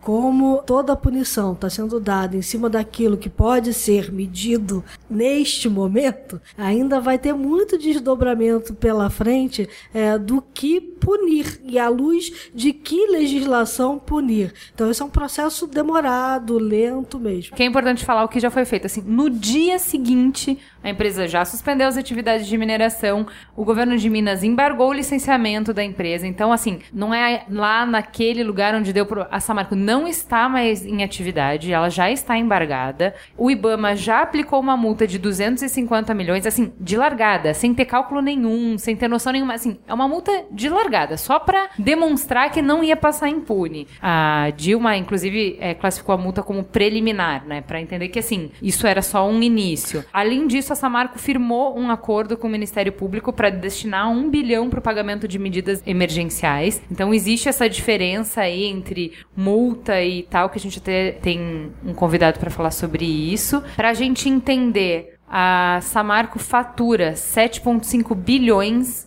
é, anualmente com lucro líquido de 2,8 bilhões. Para entender, então ela deixou de largada, antes de ter qualquer estudo, antes de ter estudo de impacto ambiental, antes de qualquer coisa, ela já se comprometeu a um bilhão, metade do lucro dela no ano, para justamente mitigar esse sofrimento imediato, que é tudo que a gente falou até agora de assim, as pessoas não têm o que comer, as pessoas não têm água, as pessoas não têm roupa para vestir, as pessoas não têm escola para ir. Então assim, já entendemos e, e já estamos comprometidos com isso. Além disso, a gente tem um projeto do Sebastião Salgado, por exemplo, que a gente está falando de 4 bilhões e meio. Assim, tudo isso são somatórios, que é um fundo de longo prazo, que não é agora. Então, tudo isso E que- está e acontecendo. talvez- Já em 10 dias, que você não tem nada apurado ainda, já está E acontecendo. que talvez esse fundo não seja um fundo que penalize só esta mineradora em si. O que vai acontecer é o que acontece hoje, por exemplo, com o mercado de telecomunicações. Existe um fundo no mercado de telecomunicações para voltar para a sociedade, para você manter, por exemplo, os telefones públicos em funcionamento. A própria companhia telefônica, ela é obrigada a manter os telefones públicos em funcionamento, ela é fiscalizada para isso, mas você tem dois fundos, um que olha para a ciência e tecnologia, que é justamente ajudar a engenharia a descobrir causas e efeitos para fazer projetos melhores, e um outro fundo que é revertido para atividades sociais. Então, poderia, por exemplo, é, o FUST, que todo mundo tanto fala que deveria estar financiando a banda larga das escolas e não está. Agora está, na verdade, não está financiando outros projetos. É por aí. Então, esse fundo vai ser isso. Agora, eu queria chamar a atenção para uma outra questão. Vai ter muito processo ainda de perdas e danos, Claro, é, de ser. lucros cessantes, exatamente por conta de toda a atividade econômica de todos que diretamente ou indiretamente foram prejudicados em função desse desastre natural. Muita gente falou sobre a reação corporativa insuficiente. Mas para quem trabalha com isso, sabe que numa hora dessas falar menos é melhor. Num desastre desse tamanho onde você ainda não conseguiu verificar o volume, a extensão e o que, que vai precisar arrumar, é tipo boca calada não entra mosquito, sabe? A situação já é complexa o suficiente, então é É, normal. tudo, tudo que você disser pode ser usado contra você E no vai tribunal. ser Vai ser usado. É, usado. é, a ideia é mais ou menos É, segurança, não só fala na frente dos é- advogados. É, é normal que a empresa fale menos e aí ao passo que ela vai estudando, ela vai divulgando as informações. E é sempre nota corporativa. Então assim, não é que eu acredito que o plano de comunicação não estava gerido para crise, ou pelo menos não existia estipulado o volume. Eu acho que ele foi falho, mas é uma tendência natural das corporações falar o mínimo possível, justamente para não ter que falar e depois voltar atrás, igual foi o caso. A primeira coisa que eles falaram é que duas barragens haviam se rompido, para depois ter que voltar atrás e falar que na verdade foi uma só, que a outra passou por cima, mas ela não se rompeu. Depois disseram que as outras duas barragens não tinham risco, agora voltaram Agora, atrás, fa- então assim, tem, tem que falar devagar mesmo, porque senão fala coisa errada. Outra coisa que gerou muita polêmica foi a questão da Dilma, por decreto, considerar que rompimento de barragem é desastre natural. E aí a gente chamou o Paulo Renan para dar um, um panorama pra gente do que, que isso significa, por que, que isso foi feito e se isso, de alguma maneira, libera a empresa de responsabilidade sobre esses danos. É, eu sou Paulo Renato, chefe de pesquisas do Instituto Beta para Internet e Democracia. Moro em Brasília. Aqui também sou professor de Direito no Centro Universitário de Brasília. Paulo, gerou bastante comoção um decreto que a presidente Dilma publicou agora essa semana, caracterizando a queda das barragens em Mariana como um desastre natural. Principalmente a causa da comoção foi porque as pessoas entenderam que isso isentaria a empresa de responsabilidade sobre o que aconteceu. É isso mesmo? Então, acompanhado essa comoção em torno do decreto 8.572 e as pessoas estão se equivocando, ao meu ver, preocupadas com a repercussão dessa tragédia.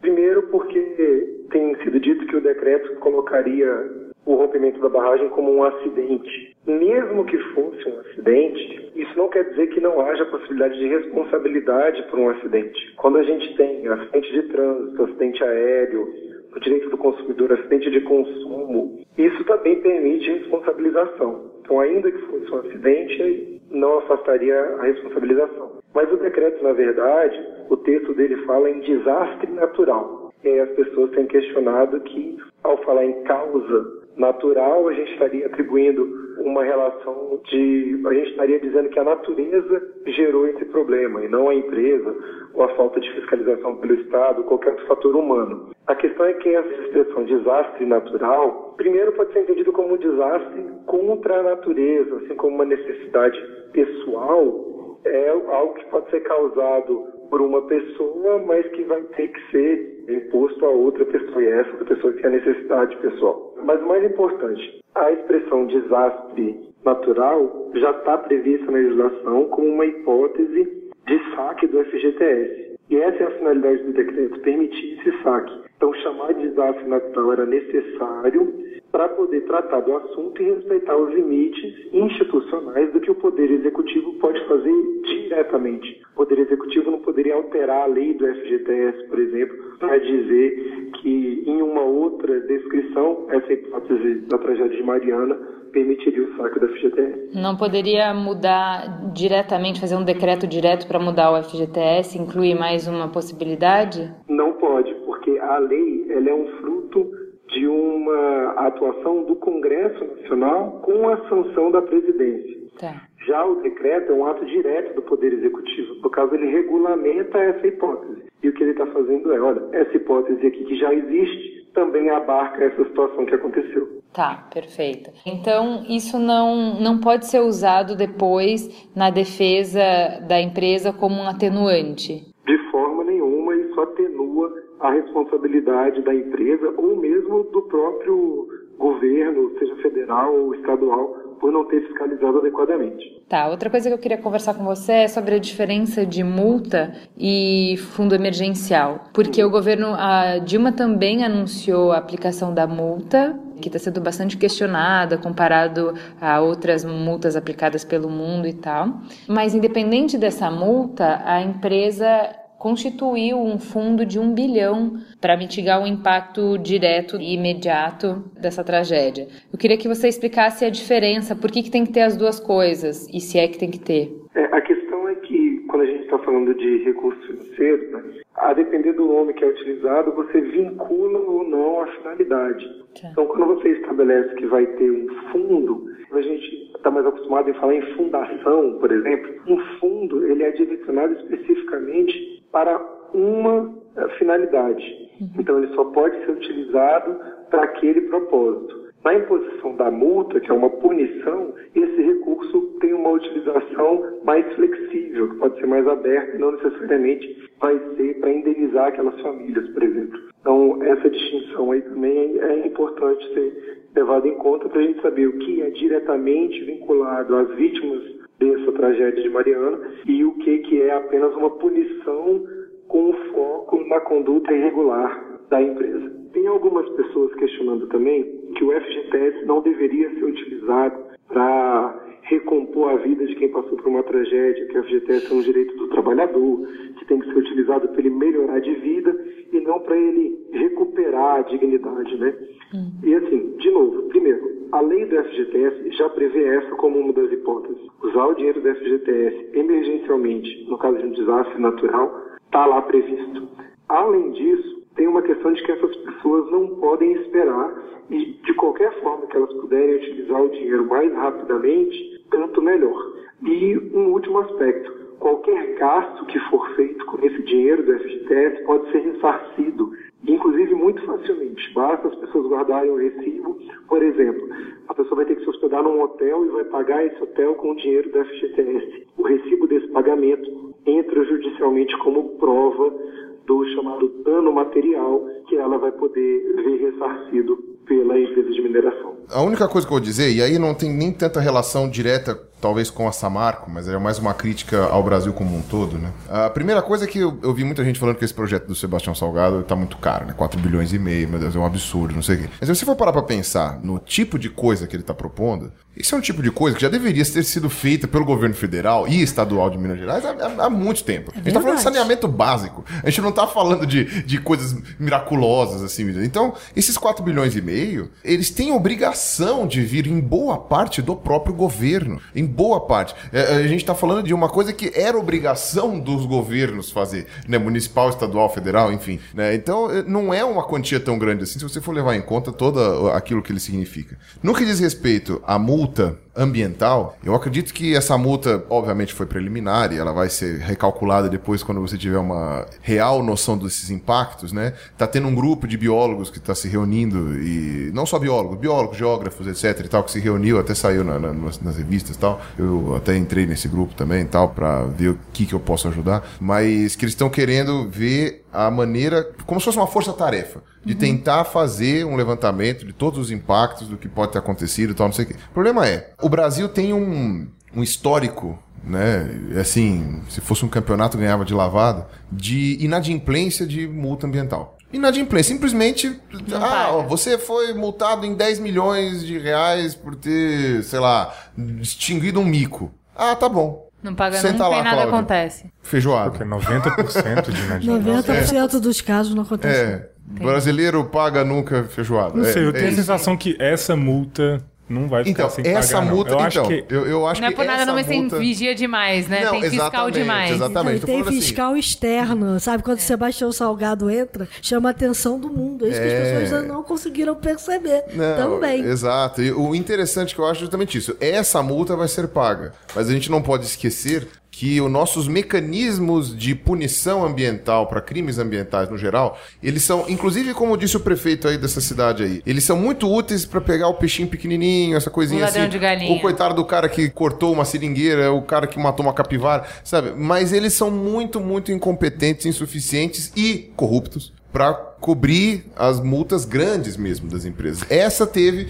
a projeção grande com relação a isso. Mas, por exemplo, só desde, sei lá, 2001, tem pelo menos aqui quatro barragens rompidas em Minas Gerais. E, e, será que foi pago? O que, que foi pago? Quem que fez? O que, que não fez? E aí? É só uma, uma prova de que essa é uma multa preliminar. Na quarta-feira, o conselho se reuniu, é, do Ibama se reuniu à noite e determinou que a Samarco tinha 24 horas para fazer barreiras físicas para evitar que o rio de lama chegasse até o, o oceano no Espírito Santo. E assim, para cada dia que eles não conseguissem fazer isso, um milhão de multa. E a previsão era que chegasse na sexta-feira. Então, quarta noite saiu a resolução sexta-feira era a previsão de chegada. Então, assim, eles tinham 24 horas para fazer alguma coisa, senão era um milhão e contando. Um milhão e eu, contando. Eu posso falar com o biólogo que o, o IBAMA é uma porcaria, viu? o IBAMA é o órgão dos entre os mais incompetentes e corruptos do Brasil. Se é que a gente consegue fazer uma competição brava aí, o IBAMA ele junta tudo de ruim.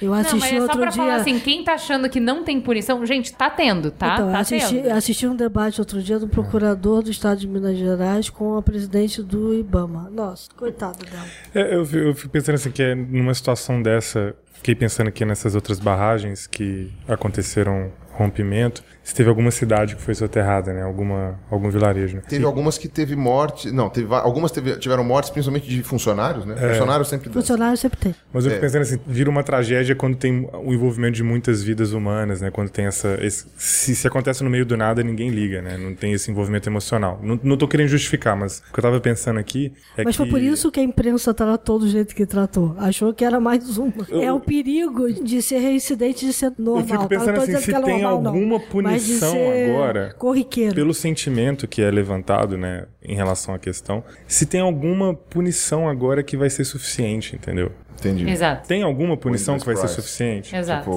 não preço, sei. Preço a gente pode, cara, a gente pode prender o presidente dessa marca, Inclusive, a gente pode mandar o pessoal da Vale, corpus, BHP. Que foi declarada a prisão a gente pode, hoje. Pois é, a gente pode. Ah, é? Do Sim, o presidente. E é por isso que eu digo que a gente está lutando pelas causas erradas. É, mas... A luta é. agora tinha que ser o seguinte: vem cá, o que, que o Departamento Nacional de Produção Mineral vai fazer em função de todas as outras barragens? Que está sucateado também, é, né? Que é um órgão que está sucateado. O, o, como é que vai ser a liberação de novas barragens que porventura vão surgir? Vai o que a gente um vai fazer para resolver? E, e Cris, De Luca, eu acho que a gente, nesse momento, a gente poderia até ir além, assim, porque o que, que a gente vai fazer em relação a pensar enquanto sociedade em relação à atividade de extração mineral? Entendeu? O que, que é, nesse pensamento desenvolvimentista que a gente tem, no padrão de vida que a gente leva, como que as mineradoras se encaixam nessa questão. Não dá pra gente ter as duas coisas. Não dá pra gente falar assim, olha, eu quero computadores, eu quero cidades e produtos que Prédios. utilizam ferro e o minério de ferro e o aço e suas ligas, mas eu não quero as consequências dessa extração. Isso. Então, se a gente não refletir sobre isso, nada disso faz sentido, né? Não, não faz sentido a gente punir uma mineradora e falar assim: olha, você precisa gerir todos esses riscos e eu não vou assumir esses riscos junto com você. Eu sou cidadão que elejo o governo, né? Então sou corresponsável, porque o governo ele vai lá, emite a licença para a mineradora e a mineradora precisa ser responsável, então o governo é corresponsável. Se o governo é corresponsável, somos corresponsáveis também. E se a gente não fizer isso, não faz o menor sentido. E quando a gente fala governo, é muito interessante porque a gente sempre pensa no poder executivo, porque normalmente tem as secretarias e tal. Mas quem faz a legislação não é o poder executivo. Quem faz a legislação é o poder legislativo. E o poder legislativo, neste quesito, estava falhando muito, porque a nossa legislação ela é muito permissiva com determinadas questões e fecha os olhos para muitas E, Cris, coisas. assim, sem querer entrar no mérito também de que as organizações que estão por trás de Samarco, né, BHP, principalmente no caso aqui a Vale, são organizações, né, é uma empresa que financia ou que doa muito dinheiro justamente no legislativo e tem um lobby muito forte que consegue uma legislação que é permissiva. Então, assim, a- gente não tá nem. A gente teve um programa inteiro aqui que a gente nem entrou nessa questão e que é uma questão fundamental também. Não, e financiou os executivos, todos os, os candidatos, né? Independente de quem ganhou, de quem perdeu. Porque... É, na dúvida, eu vou financiar todo Exato. mundo. Bom, isso é só uma provocação. Agora eu quero rapidamente. em- Marco, explica pra gente. Eu queria que você fizesse um panorama rápido, só um, um apanhado, porque toda vez que tem. A gente, no Mamilos é muito crítico. Um dos nossos papéis é fazer, é ajudar quem nos escuta a conseguir ler as notícias de uma maneira mais crítica, conseguir enxergar o que está por trás da notícia, a, a separar o que pode ser e o que, que não pode ser. Me fala um pouco sobre o que, que você achou dessa cobertura jornalística. Eu acho que é complicado, assim, a gente colocar um, um cobertor sobre toda a cobertura, né? Você tem muita informação sendo divulgada ao mesmo tempo por vários veículos, por várias plataformas. Então você tem posts de Facebook, você tem imagens de efeito, você tem jornais tradicionais fazendo cobertura, você tem blogs obscuros que começaram a surgir que nunca tinham postado nada sobre o assunto. De repente,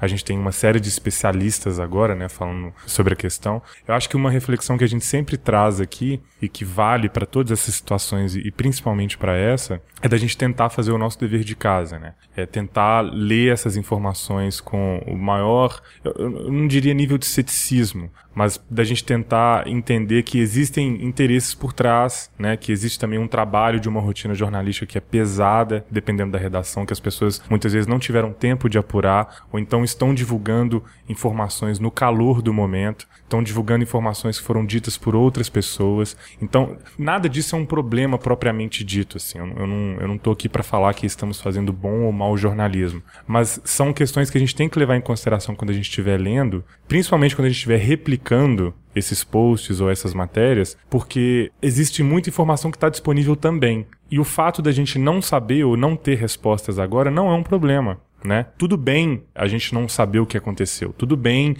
a gente ainda não ter a completude da situação. Eu acho que o nosso papel é a gente poder olhar e ler essas matérias ou a cobertura que está sendo feita e ter um pouco de olhar crítico para poder pensar, olha, será que não estão puxando um pouquinho demais para esse lado? Ou então será que não estão tentando superestimar demais a situação ou estão diminuindo demais o problema? Então a gente tem que ter um pouco de posicionamento. É, principalmente, eu acho que assim, a gente sabe que você não consegue ler tudo. Então a gente acaba fazendo uma leitura de manchete, né? Então a sua sensação é, passou muita coisa pela sua timeline, você não conseguiu ler tudo, mas a sensação geral foi que e aí você tira a sua conclusão sobre o assunto. Então assim, duas coisas eu notei. Número um, muito se reclamou de que é um absurdo, que ninguém tá falando sobre isso, um desastre desse tamanho, ninguém tá falando. Olhem a pauta do Mamilos. A gente sempre linka, tá cheinha de links. Tem muita gente falando sobre isso. Muita, muita gente. Detalhes,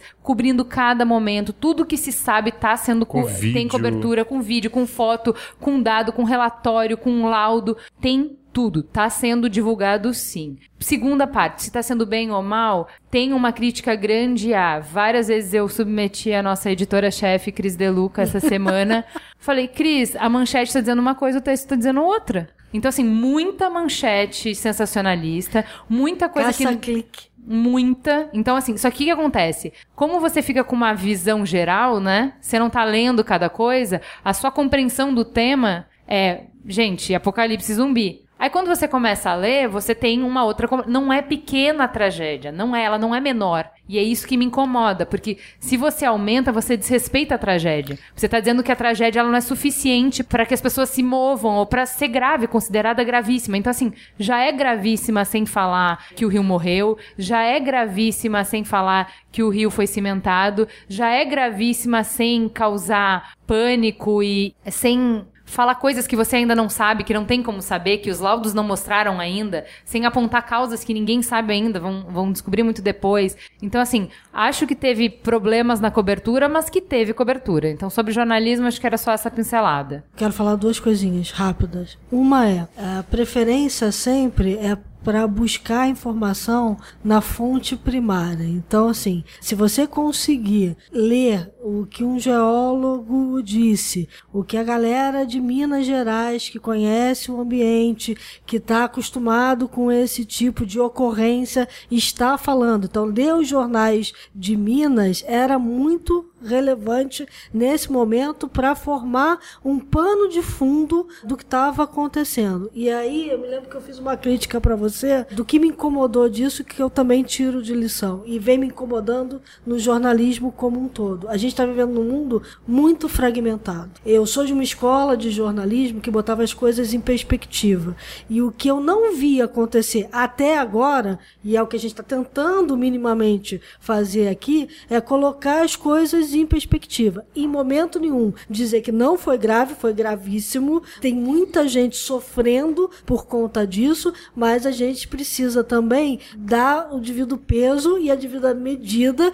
para cada uma das coisas que a gente vai cobrar e olhar para frente. Tem muita lição para tirar daí. É, eu até brinquei com a história dos acidentes aéreos, né? Conversando aqui, eu falei, gente, é igualzinho. A gente agora precisa tirar a lição. Tem muita dor envolvida, muita, muita, muita, e a gente precisa evitar que outros voltem a acontecer. Então a gente tem lições para tirar daí, de todos os atores, não só da mineradora, não só da atividade de mineração, mas de todo mundo, inclusive do jornalismo. É, e só o ouvinte, a gente, né, tomar cuidado com quem tá usando essa oportunidade pra dizer coisas que, que sempre quis dizer o tempo inteiro. Ou falar assim, olha, já traçar julgamentos que não tem como ser feito agora, né? Não dá pra dizer se foi um acidente criminoso ou se não foi um acidente criminoso. Não dá pra saber o que, que foi envolvido de fato. Então tem muita coisa que ainda precisa acontecer e tudo bem. Né? Tudo bem a gente esperar as instituições, as organizações fazerem um trabalho Devido delas e- processo legal. e a também, gente né? cobrar, a gente cobrar e tá ali acompanhando. É né? isso, é, a gente tem que esperar cobrando.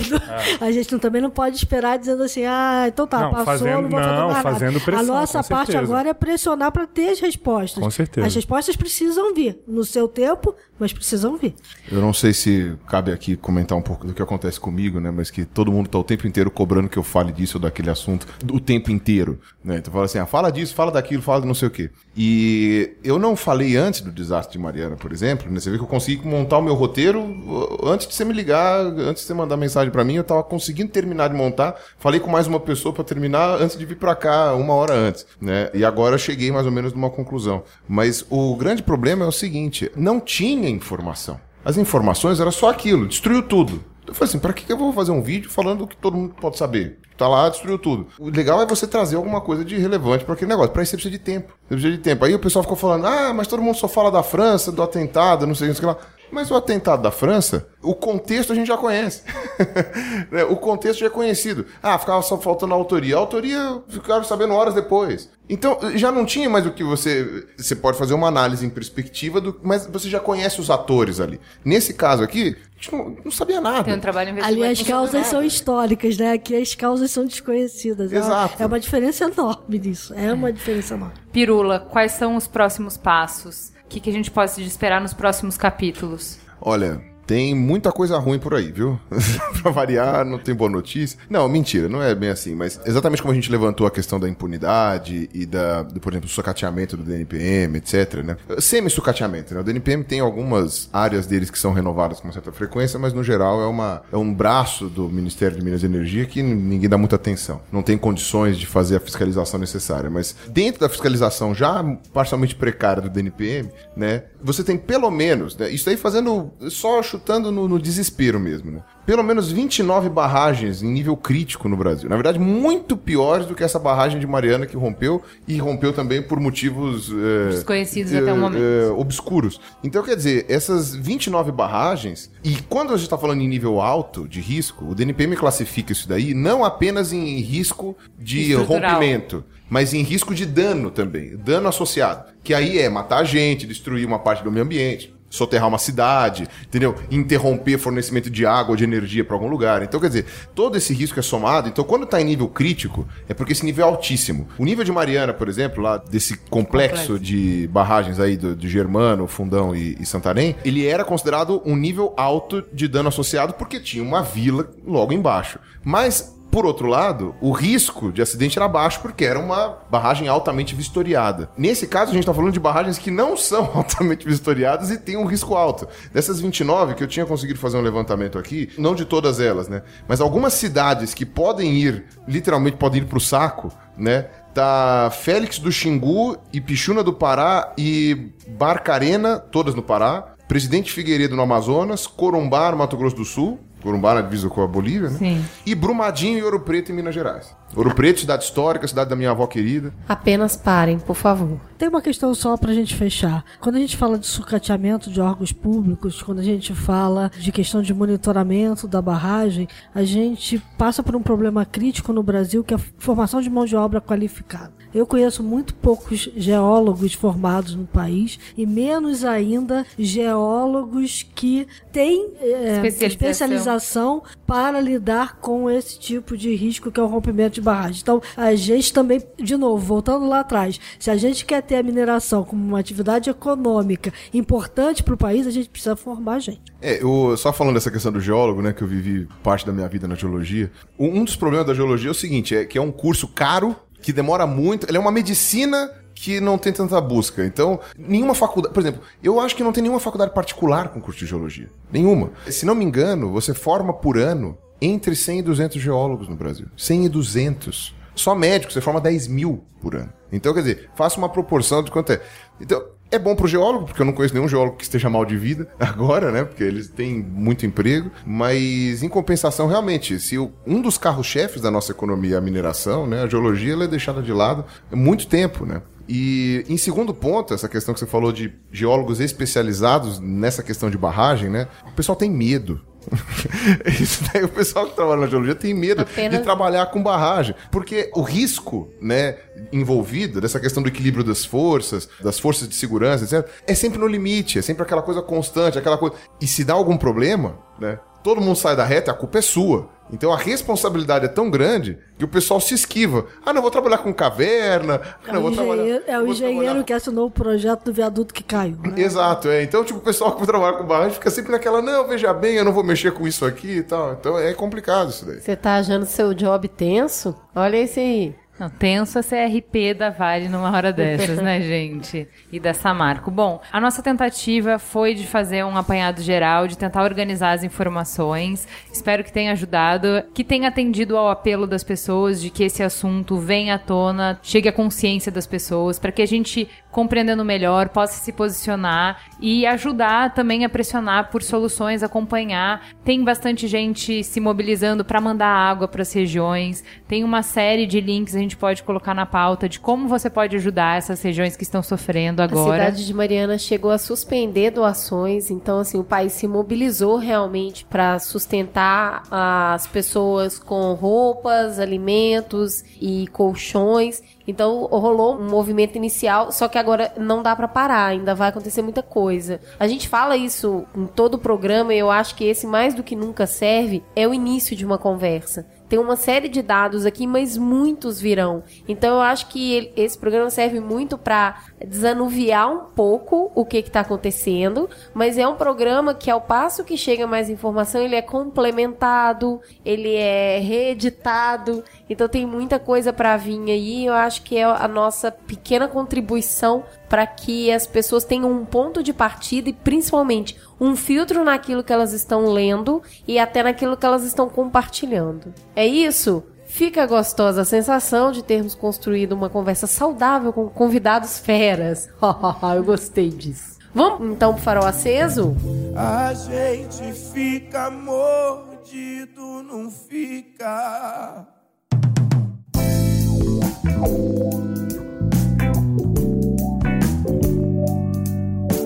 Então vamos lá, vamos gravar um farol aceso que vai ter uma convidada especial que veio nos visitar diretamente do sul, Curitiba. Curitiba que é uma convidada super fofa que a gente conheceu recente, já é querida. Carlita, vem cá. Conta pra gente, Carla, o que, que você anda fazendo de bom da vida e o que, que você vai recomendar? O que eu ando fazendo de bom? Bom, eu sou mãe de um menino de 3 anos, então eu tenho me divertido muito com ele. Eu ouvi recentemente você falando do circo. Você foi com a Tatá. E o último programa muito legal que eu fiz com o Caetano, meu filho, foi andar de bicicleta. Eu mandei reformar uma bicicleta antiga que tinha na casa da minha mãe, botar cadeirinha, enfim, deixar ela pronta para rodar de novo. E comecei a andar com ele. Isso foi uma coisa muito gostosa. Resgatar essa coisa. Acho que fazia uns 15 anos que eu não andava de bicicleta. Então isso foi muito gostoso. E ainda dentro da temática infantil, vou dividir com vocês uma recomendação que eu tenho feito para todas as minhas amigas que também têm filhos, que é o desenho preferido do meu filho na atualidade, que é um desenho que chama Doutora Brinquedos que é uma menina extremamente fofa, totalmente fora do padrão. Um desenho que passa em Disney e Netflix, que é totalmente fora do padrão desses desenhos que a gente costuma assistir. Que é uma família negra, é uma menina negra de aproximadamente 5 anos e que tem um, um irmãozinho também menor. E a mãe é médica, o pai aparentemente cuida de casa, cuida da família, é, e essa menina, ela reflete a profissão da mãe junto com os brinquedos dela. Então, ela cuida de todos os brinquedos e vai montando essas histórias. Os brinquedos ganham vida quando estão com ela, e ela vai contando todas essas histórias de superação e de. fala muito também de equidade de gêneros, fala das oportunidades e vai construindo um conhecimento de mundo muito legal para as crianças hoje em dia, né? Pra gente formar crianças melhores para esse mundo. Apenas Tatá tem uma camisola da Doutora Brinquedo.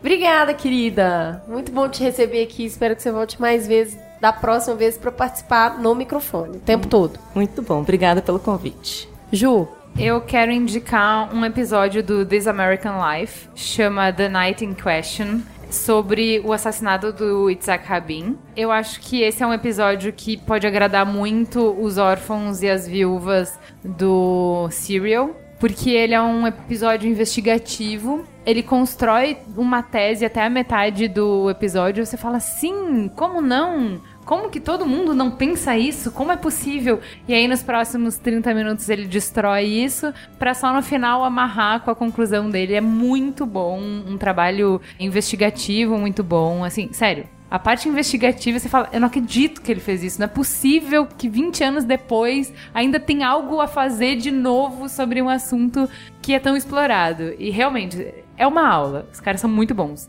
E a outra coisa que eu queria indicar que tem relação com a pauta de hoje. Eu descobri o projeto Colabora, que é de jornalistas independentes, são jornalistas que saíram do Globo e que quiseram continuar tendo uma plataforma para colocar os textos deles. Por que, que eu tô indicando para vocês? Porque nessa nossa busca por informação, muita coisa você não pode considerar, porque não tem a responsabilidade devida com fatos, checagem e tal. É legal você saber que tem um lugar que você pode procurar, assim, se você parar nesse site, sabe que é confiável a informação que tá lá. Gente, pra variar, eu vou fazer uma sugestão aqui um pouco geek. Eu não sei por que eu tô fazendo isso comigo, mas eu comecei a ler uma série de 13 livros Nossa. chamada A Roda do Tempo, de um autor chamado Robert Jordan. um autor americano. E é meio que um.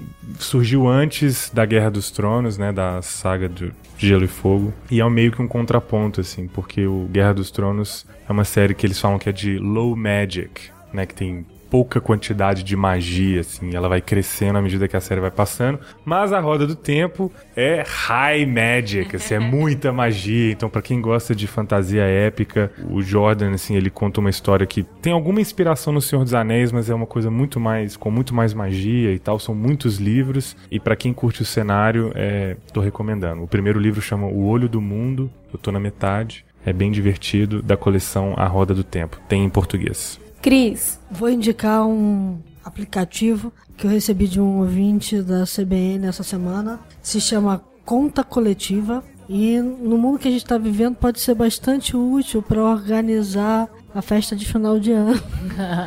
Você pode repartir com os seus familiares a conta da ceia de Natal. Uh, do bom. almoço do Natal, do almoço do fim de ano. Então, qual é a ideia? Você vai colocando ali as despesas todas que você precisa ter num determinado evento. Pode ser uma festa, pode ser a despesa de um mês de férias em algum lugar. E você vai rachando isso com todos os amigos ali para gerir essa.